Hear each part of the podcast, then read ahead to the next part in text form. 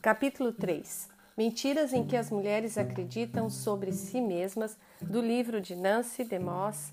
Mentiras em que as mulheres acreditam e a verdade que as liberta. Querido diário, estas últimas semanas têm sido as mais difíceis da minha vida. Eu realmente gostaria que houvesse alguém com quem pudesse conversar. Adão e eu não estamos nos dando muito bem desde que tivemos que nos mudar. Não sei se algum dia ele vai confiar em mim de novo. De certa forma, não posso culpá-lo. Realmente destruí sua vida. Sinto-me tão estúpida. Adão simplesmente não entende o efeito que a serpente teve sobre mim. Ela era tão sedutora que senti que era impossível resistir. Continuo revivendo aquele momento em que olhei para baixo e percebi que estava nua. Então olhei para Adão e percebi que ele estava pensando a mesma coisa. Pela primeira vez desde que nos conhecemos, não consegui olhá-lo nos olhos. Nós nunca antes tivemos nos sentido estranhos um ao lado do outro. Agora nos sentimos assim grande parte do tempo. Embora Deus tenha nos dado roupas reais para substituir aquelas folhas inúteis de figueira, eu ainda me sinto tão exposta, não apenas por fora, mas ainda mais por dentro. Nunca costumava pensar em como Adão julgava minha aparência. Sempre soube que ele me amava e achava que eu era a coisa mais linda que Deus já tinha feito. Agora eu me pergunto se realmente me ama e me acha atraente. Será que gostaria que Deus nunca tivesse me dado para ele? Há um bom tempo, um dos meus olhos ficou extremamente irritado e comecei a ter dificuldade para usar lente de contato. No início pensei que estava sofrendo um ataque alérgico, o qual tentei combater com remédios para alergia. No entanto, o problema com o meu olho persistiu. Por causa da irritação, não conseguia enxergar bem com a lente e minha visão ficava distorcida. A irritação aumentou tanto que tive de ficar sem lente por alguns dias até que consegui uma consulta com meu oftalmologista. Quando o médico examinou meu olho, explicou que eu não estava tendo um problema de alergia.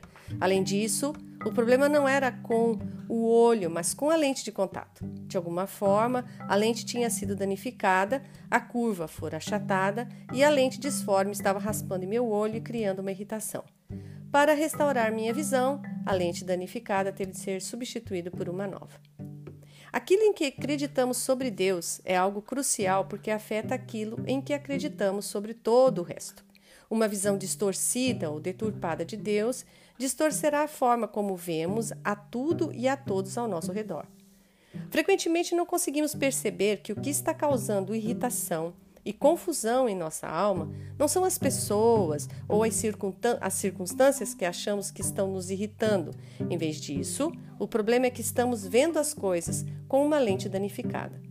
Uma das áreas particularmente afetada pela visão que temos de Deus é, é nossa visão de nós mesmos. Se não o vemos como ele realmente é, se acreditarmos em coisas sobre ele que não são verdadeiras, teremos invariavelmente uma visão distorcida de nós mesmos.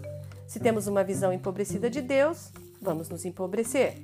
Se construirmos em nossas mentes um Deus que é fraco e impotente e que não está no controle de cada detalhe do universo, vamos nos enxergar como impotentes e seremos oprimidas pelas tempestades e circunstâncias que nos rodeiam. Se nosso Deus é inútil, vamos nos enxergar como inúteis. Se acreditarmos em mentiras sobre Deus, também acreditaremos em mentiras sobre nós mesmas. Mentiras como, por exemplo, mentira número 7: eu não tenho valor. Mais de 42% das mulheres pesquisadas indicaram que essa é uma mentira em que acreditaram. É uma mentira poderosa. Em muitos casos, esses sentimentos de ausência de valor resultam em de acreditar em coisas que ouvimos dos outros, especialmente na infância, do tipo: quando eu era criança, me diziam que eu era tão inútil quanto tetas em um urso. Não demorei a acreditar que eu realmente era inútil. Ainda tenho problemas com isso às vezes. Uh, por causa do meu sofrimento no meu casamento, sentia que eu era inútil e ninguém, nem mesmo Deus, poderia me amar. Eu simplesmente não estava à altura e, como sempre sentia que tinha de ser perfeita para ser amada, obviamente Deus também não me amava. O problema é que a nossa visão de nós mesmos e nosso senso de valor são muitas vezes determinados pelos comentários e opinião dos outros. Há ocasiões em que a opinião dos outros é correta e de grande ajuda, mas nem sempre. Se por algum motivo a pessoa a quem estamos ouvindo está enxergando com uma lente defeituosa, a visão dela estará distorcida. Algumas de nós passamos a vida inteira em uma prisão emocional porque aceitamos o que um espelho falso e com defeito nos disse sobre nós mesmas. Mesmo quando a opinião em si é verdadeira, o enganador pode usar essas informações para nos colocar em cativeiro.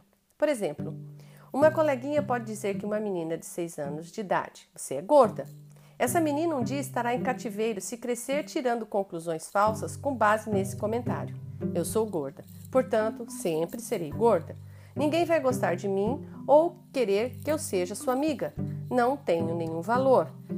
Tenho de ser a melhor para que os outros gostem de mim ou me aceitem. Às vezes, uma única frase ouvida quando criança pode assombrar e atormentar uma pessoa durante anos. Isso foi o que aconteceu com Mindy. Eu me lembro de ouvir quando tinha por volta de seis anos de idade que não tinha o direito de viver e que nunca deveria ter nascido. Não me lembro de quem disse isso, mas me lembro de que minha mãe estava lá e não tomou nenhuma atitude. Fiquei muito arredia e muito, com muita dificuldade de falar com as pessoas.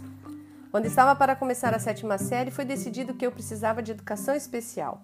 Fui aceita para frequentar as aulas, mas não havia vaga. Assim, fui matriculada no curso normal. Nunca, nunca acreditei que pertencia àquele lugar. Até este fim de semana acreditava que era retardada, anormal e que deveria estar trancafiada em algum lugar. Não tinha amigos na escola e as pessoas faziam de tudo para me machucar. Como resultado, afastei-me ainda mais. Fiquei muito deprimida e queria dormir e nunca mais acordar. Essa história ilustra vivamente a progressão que vimos levar à escravidão. Primeiro, quando criança, contaram a essa mulher uma mentira terrível e destrutiva. Ela ouviu a mentira. Então, ao invés de combater a mentira com a verdade, ela permaneceu na mentira até acreditar que era realmente verdade. Por fim, agiu de acordo com a mentira. Afastou-se até se achar escrava da mentira. Ficou deprimida e queria dormir até nunca mais acordar. Aquilo em que acreditamos sobre nós mesmas determina o modo como vivemos. Creio que muitas mulheres estão desesperadamente buscando afirmação nos dias de hoje. Elas estão focadas em ganhar a aprovação dos outros. É como se estivessem tentando equilibrar a balança das opiniões negativas que receberam. Mas, na maioria dos casos, nenhum número de toques positivos pode superar as expressões negativas e ofensivas que as levaram a acreditar que não têm valor. Nenhuma quantidade de afirmação é suficiente. Podem ganhar uma centena de elogios sobre sua aparência ou sobre o que fizeram, mas bastará um membro da família fazer uma crítica e ficarão arrasadas. Por quê? Porque estão deixando os outros determinarem o seu valor. Há um versículo maravilhoso em 1 Pedro que nos mostra como o sentido de valor de Jesus não foi determinado pelo que os outros pensavam dele, bem ou mal, mas pela verdade expressa por seu Pai Celestial. Ele era a pedra viva, rejeitada pelos homens, mas eleita e preciosa para Deus. Jesus foi rejeitado pelos homens, por aqueles que havia criado para si mesmo, por aqueles que amou e por quem deu a sua vida. Mas não foi isso que determinou o seu valor. Ele foi escolhido por Deus e foi isso que o fez precioso. Foi isso que determinou o seu valor. É concebível que alguém que não reconheça nem aprecie artes viesse a jogar uma obra-prima no lixo? Isso tornaria o quadro menos valioso? Nem um pouco. O verdadeiro valor da obra seria visto quando um colecionador de arte encontrasse a pintura e dissesse: Essa é uma peça de valor inestimável, estou disposto a pagar qualquer quantia para adquiri-la. Quando Deus enviou seu filho Jesus a esta terra para levar os, os meus, os seus pecados para a cruz, colocou um preço em nós. Declarou que o valor da nossa alma é maior que o valor do mundo inteiro. Você vai aceitar a opinião de quem? Acreditar em uma mentira a colocará em cativeiro. Acreditar na verdade a libertará. Oitava mentira: preciso aprender a me amar. A baixa autoestima é um dos diagnósticos mais comuns de nossos dias. Profissionais de saúde mental a diagnosticam em seus clientes, professores a diagnosticam em seus alunos, pastores diagnosticam aqueles que o procuram para o aconselhamento, pais diagnosticam em seus filhos e inúmeras, inúmeras pessoas a diagnosticam em si mesmas. Você precisa aprender a amar a si mesmo. É a prescrição do mundo para aqueles que sofrem com a sensação de não ter valor. Isso se tornou um mantra popular da psicologia pop e de uma cultura repleta de pessoas obcecadas por encontrar maneiras de se sentirem melhor a respeito de si mesmos. Tal como acontece com muitos enganos, as mentiras representadas em anúncios sobre amar a si mesmo não são o oposto polar da verdade, mas sim distorções da verdade. De acordo com a palavra de Deus, a verdade é que fomos criadas à imagem de Deus, que Ele nos ama e que nós somos preciosas para Ele. No entanto, não somos nós que atribuímos esse valor a nós mesmos. Tampouco experimentamos a plenitude do amor de Deus ao ficar dizendo a nós mesmas o quanto somos amáveis. Ao contrário, Jesus ensinou que é perdendo nossa vida que a encontramos. A mensagem do amor próprio coloca as pessoas em um caminho muito solitário e sem retorno em direção à miséria. Quantas vezes já ouvimos alguém dizer: Nunca gostei de mim? Ou ela simplesmente não consegue amar a si mesma? De acordo com a Bíblia, a verdade é que nós amamos a nós mesmos imensamente. Quando Jesus nos diz para amarmos o nosso próximo como a nós mesmos, o ponto não é que precisamos aprender a amar a nós mesmas para poder amar os outros. Jesus está dizendo que precisamos dar aos outros a mesma atenção e cuidado que naturalmente dedicamos a nós.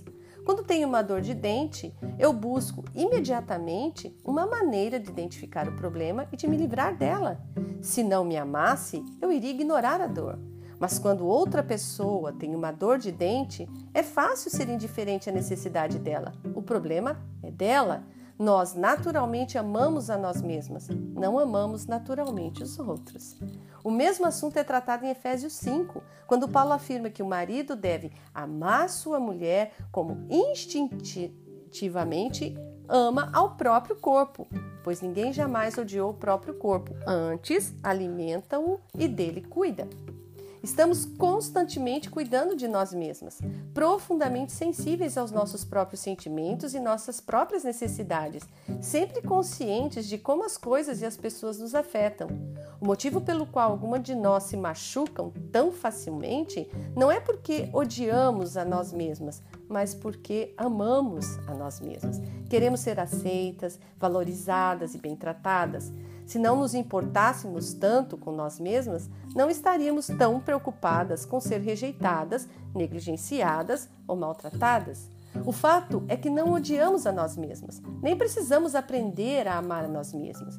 Precisamos aprender a negar a nós mesmas, para podermos fazer aquilo que não vem naturalmente amar de verdade a Deus e aos outros.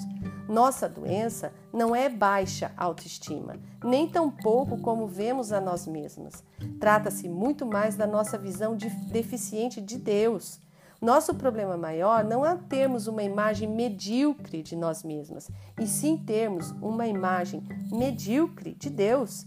Nossa necessidade não é de nos amarmos mais, mas de recebermos o amor incrível de Deus por nós e aceitarmos o seu projeto e propósito para a nossa vida. Uma vez que já recebemos seu amor, não temos é, de nos comparar aos outros, não temos mais de nos focalizar no eu.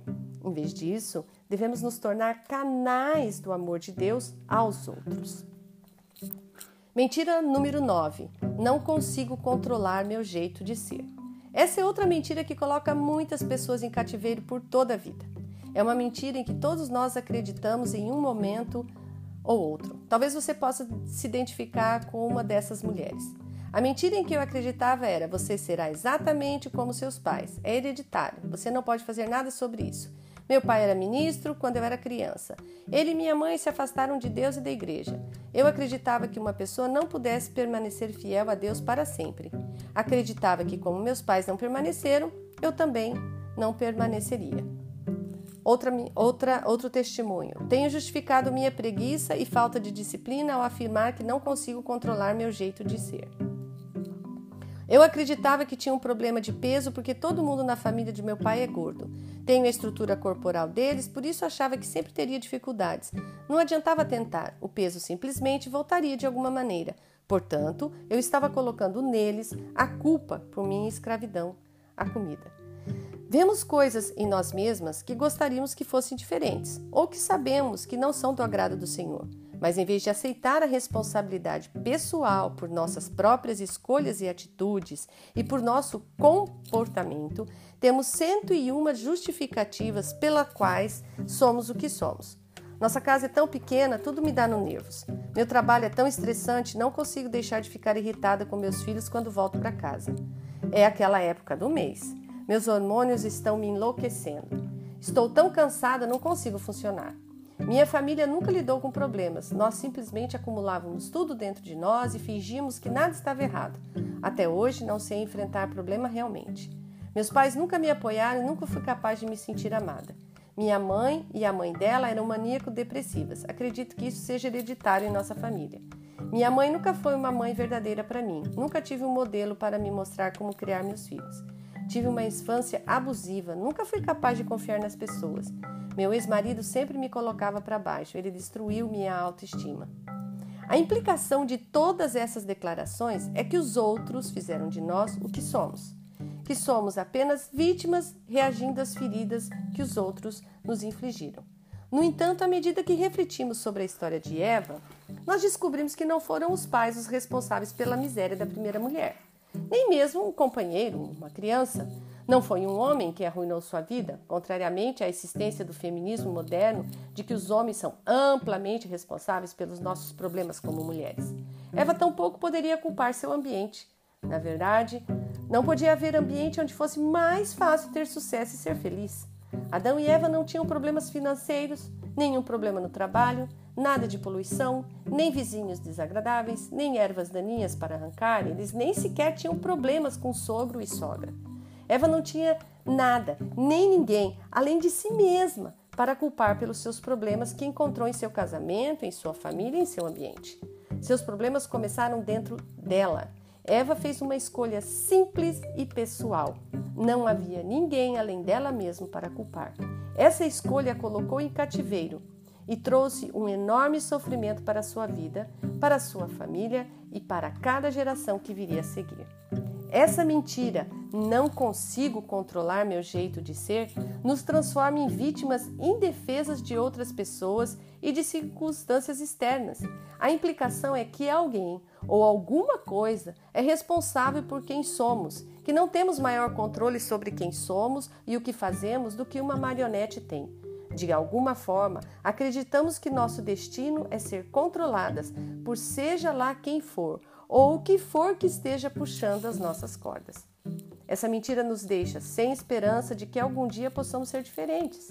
Satanás sabe que se acreditarmos que não conseguiremos mudar o nosso jeito de ser, nunca mudaremos. Continuaremos a viver em cativeiro. Se acreditarmos que estamos fadadas ao fracasso, a continuar pecando ou ser miseráveis, certamente vamos falhar, vamos continuar a pecar e seremos sempre mulheres infelizes e frustradas. A verdade é que, de fato, temos uma escolha. Somos responsáveis por nossas próprias escolhas. Podemos ser mudadas pelo poder do Espírito de Deus. Uma vez que conhecemos e abraçamos a verdade, podemos nos libertar das correntes do nosso pecado e do nosso passado, de nossas circunstâncias e até mesmo de hábitos profundamente arraigados. Mentira número 10. Tenho meus direitos. Certos direitos são inalienáveis. Faça do seu jeito. Você tem direito a um frango bem feito. Da Declaração da Independência ao frango do fast food, a expressão eu tenho direito tornou-se o grito da civilização ocidental. Na nossa geração, isso tem sido particularmente verdadeiro em relação às mulheres. O movimento feminista moderno nasceu e tem sido sustentado por persuadir as mulheres a marchar e aclamar por direitos: o direito do voto, o direito de ser livre, o direito do trabalho é, livre do trabalho doméstico, o direito a oportunidades iguais de emprego, o direito a salários iguais, o direito de controlar o próprio corpo, o direito de dizer o que queremos dizer, de fazer o que queremos fazer e de ser o que queremos ser, o direito de ficar livre do nome do marido e de todas as outras formas de dominação masculina. Disseram as mulheres que exigir os seus direitos era o caminho para a felicidade e a liberdade. Afinal, se você não lutar por seus direitos, ninguém mais o fará. No entanto, estou convencida de que a reivindicação de direitos produziu muito, se não a maior parte da infelicidade que as mulheres sentem hoje. Dia após dia, converso com mulheres que admitem que lutar por seus direitos nem sempre trouxe os benefícios prometidos. Eu tenho meus direitos, causou muitas discussões necessárias e me levou à infelicidade. Ou, quando luto pelos meus direitos e exijo que as coisas sejam feitas do meu jeito, sou feliz temporariamente, mas o poço de desespero vem logo em seguida. O fato é que relacionamentos bem-sucedidos e culturas saudáveis não são construídos sobre a reivindicação de direitos, mas sim sobre a concessão de direitos. Até mesmo nossas leis de trânsito refletem esse princípio. Você nunca verá uma placa que diga você tem o direito de passagem. Em vez disso, os sinais nos instruem ceder o direito de passagem. É assim que o trânsito flui melhor e é também assim que a vida funciona melhor. No entanto, a ideia de reivindicar direitos está no ar que respiramos. O tumulto e a rebelião dos anos 60 nasceram de uma filosofia que promovia direitos. Tal filosofia permeou nossa cultura cristã. Ela entrou sorrateiramente em nossas conversas e moldou, e moldou nossa forma de ver a vida. Hoje em dia, presume-se que você tem o direito de ser feliz, de ser compreendida, de ser amada, de ter um certo padrão de vida, uma remuneração justa e benefícios decentes. Você tem direito a um bom casamento, ao companheirismo e ao romance. Você tem o direito de ser tratada com respeito no local de trabalho. Você tem o direito de ser valorizada por seu marido e estimada por seus filhos. O direito a um tempo livre, ao certo número de dias de férias. Direito a uma boa noite de sono. Direito de receber a ajuda de seu marido nas tarefas domésticas. E o mais importante, se algum dos seus direitos for violado, você tem o direito de protestar. Tem o direito de ficar com raiva, tem o direito de ficar deprimida, tem o direito de tomar medidas e tem o direito de insistir em seus direitos. O profeta Jonas no Antigo Testamento ilustra a tendência humana natural de reivindicar direitos e de ficar com raiva quando esses direitos são violados. Jonas sentiu que tinha o direito de não gostar dos ninivitas pagãos. Ele tinha o direito de ministrar onde quisesse ministrar. Tinha o direito de ver os ninivitas julgados por Deus. Quando Deus agiu diferentemente de como Jonas acreditava que Deus deveria agir, o profeta ficou extremamente contrariado e furioso, como está lá em Jonas 4:1. Ele ficou tão irritado que implorou a Deus que tirasse sua vida. Seus pensamentos suicidas eram resultado de uma birra emocional. Quando o Senhor respondeu a Jonas, não demonstrou simpatia por seus sentimentos feridos, nem tentou massagear-lhe o ego. Em vez disso, confrontou o profeta zangado com a questão dos direitos. O Senhor respondeu: É razoável essa tua ira? Jonas se recusou a responder à pergunta. Em vez disso, foi para os arredores de Nínive, construiu um abrigo temporário e sentou-se para esperar e ver Deus se iria mudar de ideia e destruir a cidade de Nínive. Por sua bondade amorosa e misericordiosa, o Senhor Deus fez crescer uma planta acima de Jonas para que lhe fizesse sombra sobre a cabeça, a fim de livrá-lo do seu incômodo. E Jonas ficou muito contente por causa da planta. Você consegue ver como as emoções de Jonas eram controladas pelo fato de ele acreditar ou não que seus direitos estavam sendo respeitados? Quando Deus foi misericordioso com os pagãos que Jonas detestava, ele ficou descontente e irritado. E quando Deus forneceu a conveniência de um abrigo contra o sol quente do leste, Jonas ficou feliz. No entanto, sua felicidade durou pouco, pois na manhã seguinte Deus enviou uma lagarta que atacou a planta até ela secar. Depois enviou um vento abrasador e um sol quente para atingir Jonas até ele ficar fraco.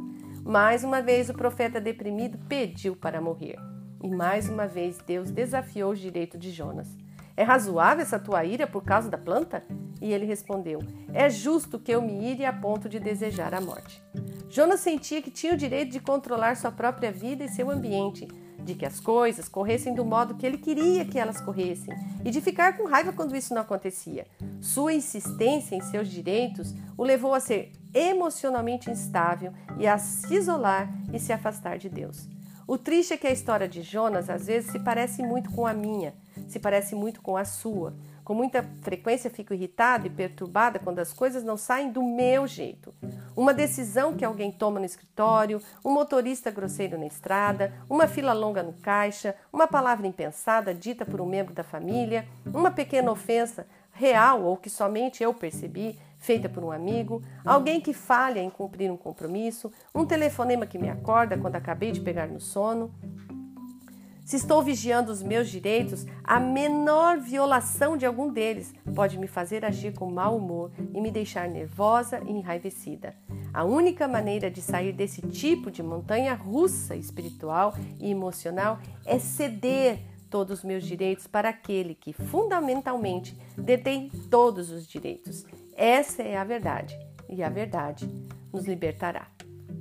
Mentira número 11. A beleza física é mais importante que a beleza interior.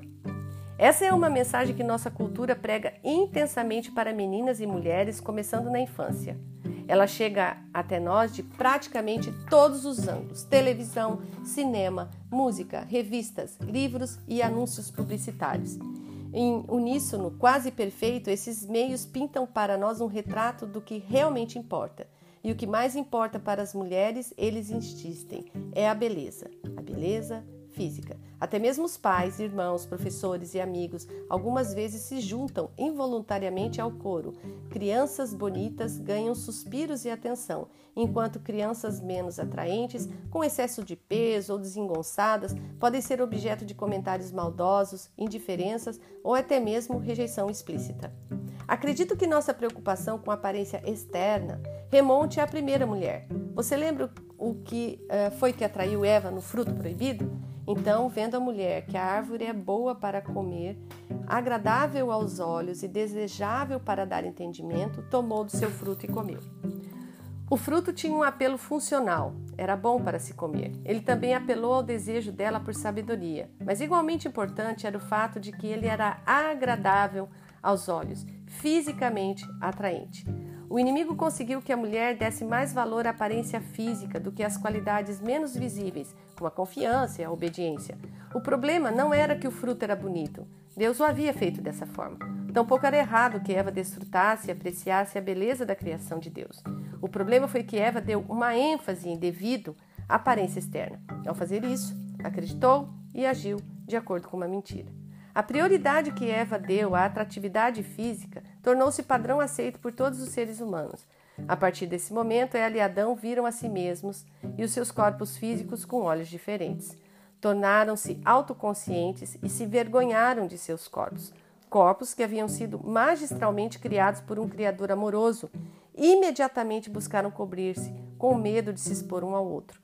A mentira de que a beleza física deve ser valorizada acima da beleza do coração, do espírito e da vida, faz com que homens e mulheres se sintam pouco atraentes, envergonhados, constrangidos e irremediavelmente falhos.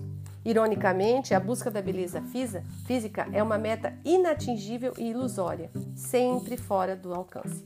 Até mesmo as mais glamurosas e admiráveis mulheres admitem não ser bonitas. Uma das queridinhas de Hollywood, Meg Ryan, diz de si mesma: Penso que tem uma aparência meio estranha. Se pudesse mudá-la, gostaria de ter pernas mais longas, pés pequenos e um nariz menor. Alguém poderia perguntar quanto dano pode ser causado ao se dar valor excessivo à beleza física exterior. Vamos voltar à nossa premissa. Aquilo em que acreditamos basicamente determina o modo como vivemos. Se acreditarmos em algo que não é verdade, mais cedo ou mais tarde agiremos de acordo com essa mentira. Acreditar e agir de acordo com mentiras nos leva à escravidão. Cada uma das mulheres a seguir, que eu apresento num exemplo, em algo, é, acreditava em algo sobre a beleza que não é verdade. O que elas acreditavam influenciou o modo como elas se sentiam sobre si mesma e as levou a fazer escolhas que as colocaram em cativeiro. Por acreditar que a beleza é exterior e física, nunca senti que fosse bonita. Eu tinha vergonha das cicatrizes em minhas costas e minhas pernas. Tem uma que desce por minhas pernas e sobe até a volta até a minha escoliose. Sofro de um problema de coluna e sempre senti que isso roubava um pouco a minha beleza. Eu acreditava que a beleza exterior, o meu corpo, era tudo que eu tinha de valor para oferecer a alguém, especialmente aos homens. Optei por tirar proveito disso para conseguir a atenção de que tão desesperadamente necessitava. Fiquei viciada em sexo. Tenho uma irmã linda a quem adoro, mas eu sou sem graça. Sempre acreditei que era inferior e que deveria ter um bom desempenho para ser aceita pelos outros. Vejo as pessoas bonitas se darem bem na vida. Acredito que isso não vai acontecer comigo e sou escrava da percepção que tenho de minha aparência. Outro exemplo. Ao longo da minha vida, acreditei que minha autoestima era baseada em minha aparência. E é claro que nunca tive a aparência que o mundo dizia que eu deveria ter. Por isso, sempre tive uma autoestima baixa. Desenvolvi distúrbios alimentares, sou viciada em comida e tenho dificuldades em meu casamento devido à percepção de que não sou atraente e de que meu marido está sempre olhando para outras mulheres que o atraem. Comparação, inveja, competitividade, promiscuidade, vícios sexuais, distúrbios alimentares, trajes reveladores, flertes, a lista de atitudes e comportamentos enraizados em uma falsa visão de beleza é enorme, é extensa, o que pode libertar as mulheres dessa escravidão. Somente a verdade pode superar as mentiras em que acreditamos. A palavra de Deus nos conta a verdade sobre a natureza transitória da beleza física e a importância de buscar a beleza interior duradoura. Em Provérbios 31, 30, nós lemos: A beleza é enganosa e a formosura é vaidade, mas a mulher que teme o Senhor, essa será elogiada. E ainda em 1 Pedro 3, de 3 a 5: O que vos torna belas não deve ser o um enfeite exterior como as tranças de cabelo, as joias de ouro ou o luxo dos vestidos, mas sim o íntimo do coração, com um espírito gentil e tranquilo.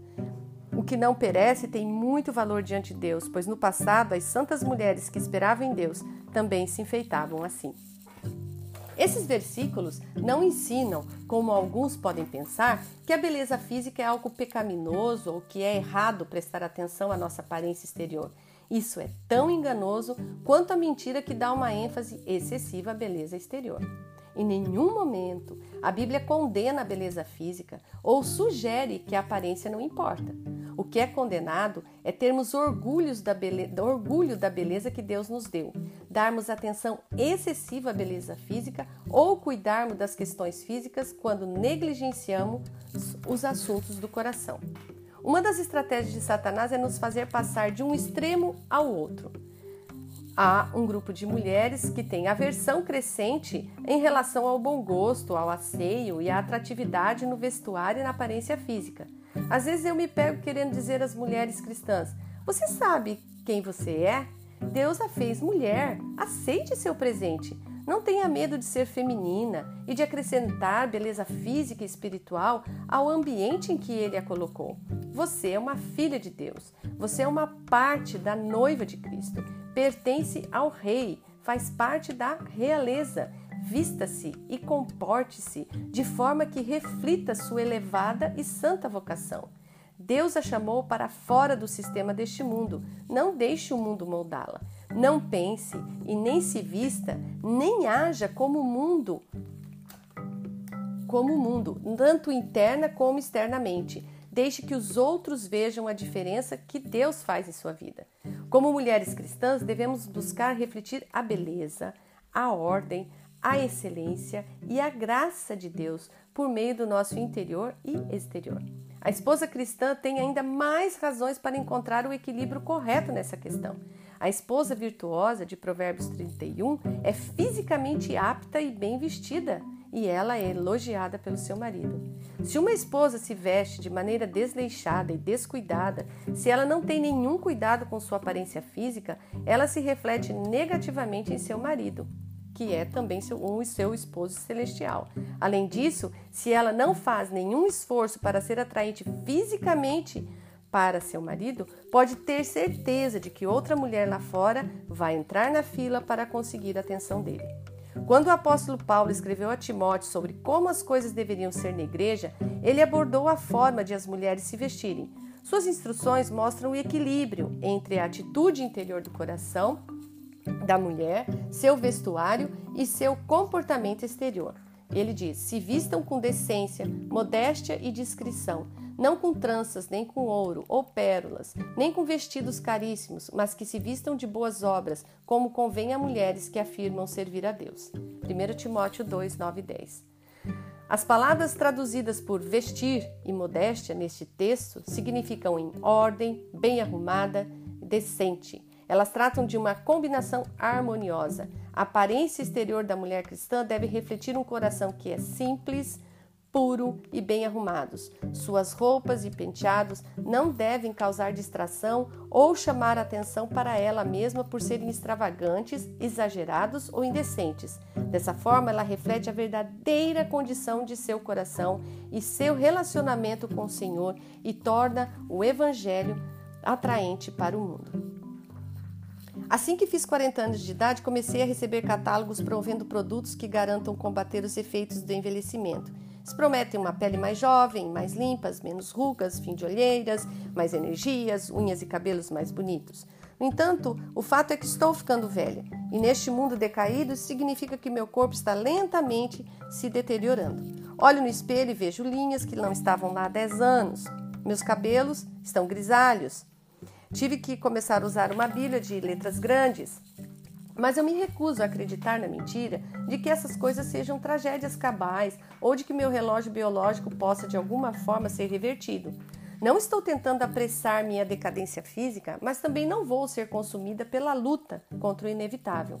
À medida que envelheço, quero me concentrar nas coisas que Deus diz que, que são mais importantes, como deixar seu espírito cultivar em mim um coração benevolente, sábio, bondoso e amoroso. O fato é que, se dedicarmos tempo e energia para ficar em forma, bem vestidas, glamurosas e com aparência sempre jovem, podemos alcançar esse, esses objetivos por um tempo.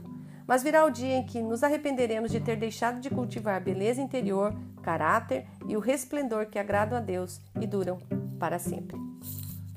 Décima segunda mentira: eu não deveria ter de viver com desejos não satisfeitos. Essa é outra mentira que já se alojou no cerne de nosso modo de pensar e de viver. Nossa sociedade comprou a filosofia de que há, ou de que deveria haver, um remédio, bem rápido, para cada desejo não satisfeito. Somos incentivadas a identificar nossos anseios e a fazer o que for necessário para ter essas necessidades satisfeitas. Portanto, se você está com fome, coma. Se quer algo que não pode pagar, passe no cartão de crédito. Se deseja romance, Vista-se ou haja de um modo que fará com que os homens anotem. Se está se sentindo só, compartilhe seu coração com aquele homem casado no trabalho.